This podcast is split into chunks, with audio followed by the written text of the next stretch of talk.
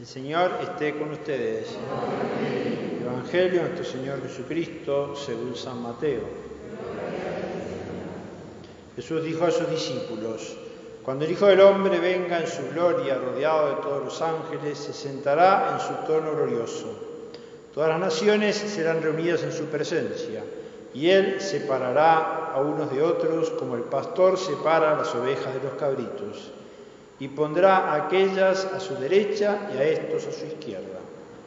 Entonces el rey dirá a los que tenga a su derecha, vengan benditos de mi Padre y reciban en herencia el reino que les fue preparado desde el comienzo del mundo, porque tuve hambre y ustedes me dieron de comer, tuve sed y me dieron de beber, era forastero y me alojaron, estaba desnudo y me vistieron, enfermo y me visitaron, preso y me vinieron a ver.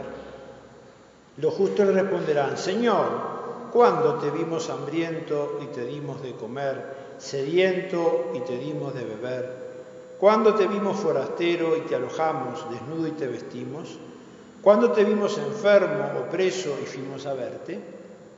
Y el rey responderá, les aseguro que cada vez que lo hicieron con el más pequeño de mis hermanos, lo hicieron conmigo.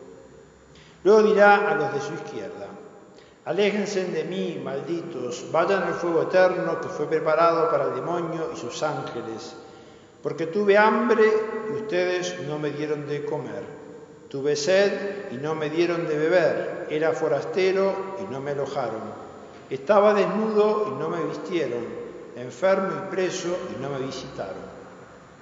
Estos a su vez le preguntarán, Señor, ¿cuándo te vimos hambriento o sediento, forastero o desnudo, enfermo o preso y no te hemos socorrido?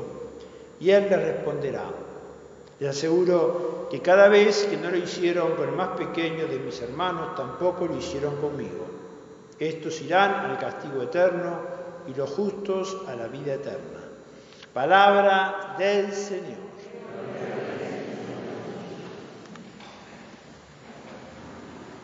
Esta fiesta de Jesucristo, Rey del universo, la palabra de Dios nos propone este texto del capítulo 25 de San Mateo que todos conocemos. Es un texto fuerte, es un texto que nos ayuda a ver cómo es ese reinado de Cristo, de Dios. Dios vendrá a juzgar, Dios nos juzgará a cada uno de nosotros también al final de nuestra vida. Porque Dios es el Rey del universo, Dios es el Creador y el Redentor. Cristo hombre es Dios con nosotros. Cristo vino para salvar, dice la Escritura, es el Salvador. Pero además Cristo también es juez. Cuando uno lee esta separación de ovejas y cabritos. Cuando uno lee esa última frase que dice fuerte, estos irán al castigo eterno y los justos a la vida eterna, nos sorprende. Nos puede parecer un poco duro, pero la clave para entender esto que es difícil de entender, es que por eso vino Cristo al mundo, para salvarnos, para redimirnos pecado, la ofensa a Dios, era grave porque era una rebeldía contra el amor de Dios. Y Dios Padre envía a su Hijo para que entregando su vida en la cruz, reinando desde la cruz, transforme el patíbulo en ese trono glorioso, en ese trono salvador. La respuesta a este juicio es la cruz de Cristo. Si será grave el pecado que mereció una reparación tan grande, que Dios hiciera hombre que muriera por nosotros en la cruz. Por eso tenemos que ser conscientes de que cuando cometemos un pecado ofendemos a Dios. Recuerdo que hace años un sacerdote me dijo, ¿te diste cuenta que en este juicio que se relata en este texto, Vamos a ser jugados por nuestras omisiones.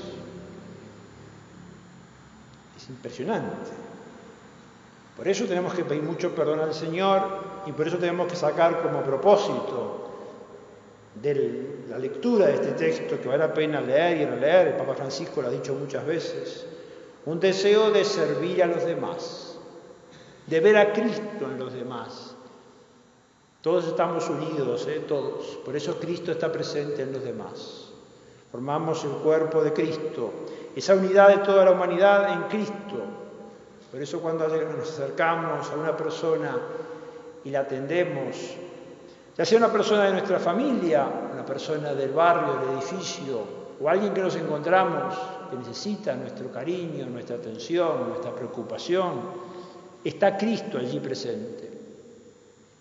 Cristo quiere reinar en ese corazón a través nuestro. Es también es otro de los grandes misterios de la acción de Cristo en el mundo. Él estuvo con nosotros pocos años. Los hombres lo rechazaron, lo clavaron en la cruz. Murió y resucitó pero quiso quedarse en cada uno de nosotros. Nosotros somos Cristo para los demás.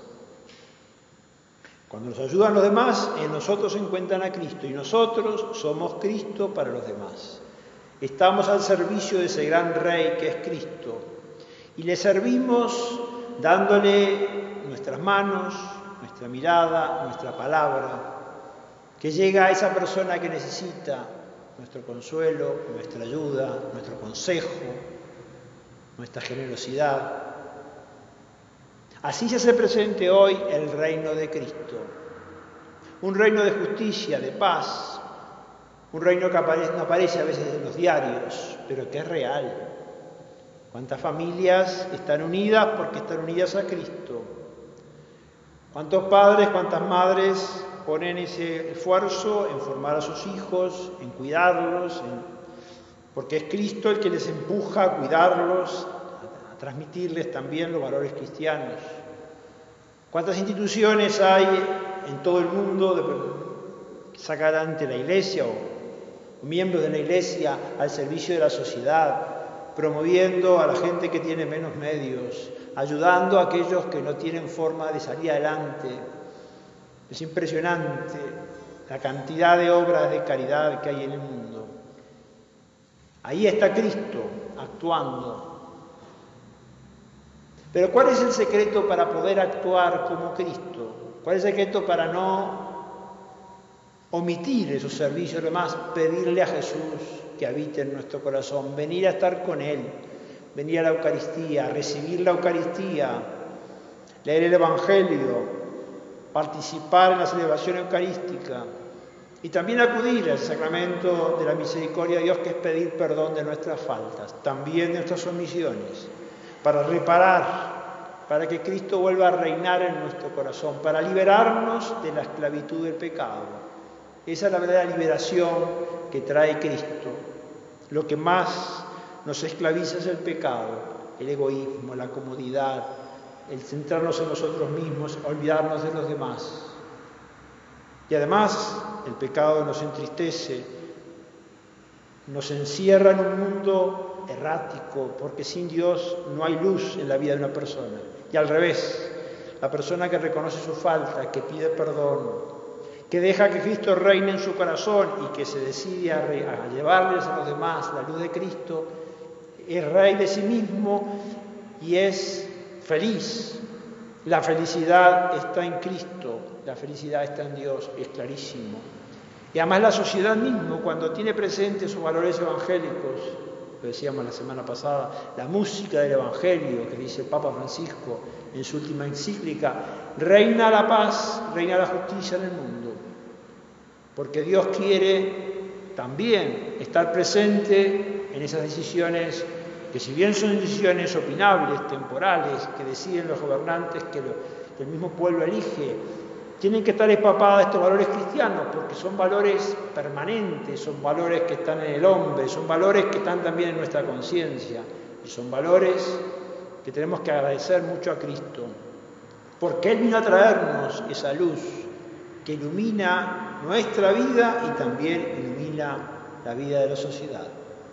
Vamos a pedir a María Santísima, ella que es la madre del Rey, que nos ayude a tener siempre esta seguridad en la providencia, esta conciencia de que estamos al servicio del Rey del universo, que es Cristo, que estemos siempre serenos, porque Rey Cristo sigue reinando hoy, porque Cristo vive, porque Cristo nos ha dejado este tesoro, que es la revelación, y sobre todo ese tesoro que es la muerte y resurrección de Cristo, que transformó la historia de la humanidad. Dios se hizo presente con su entrega en la cruz, con su resurrección y con ese mensaje de salvación que nos ha dejado a cada uno de nosotros. Que así sea.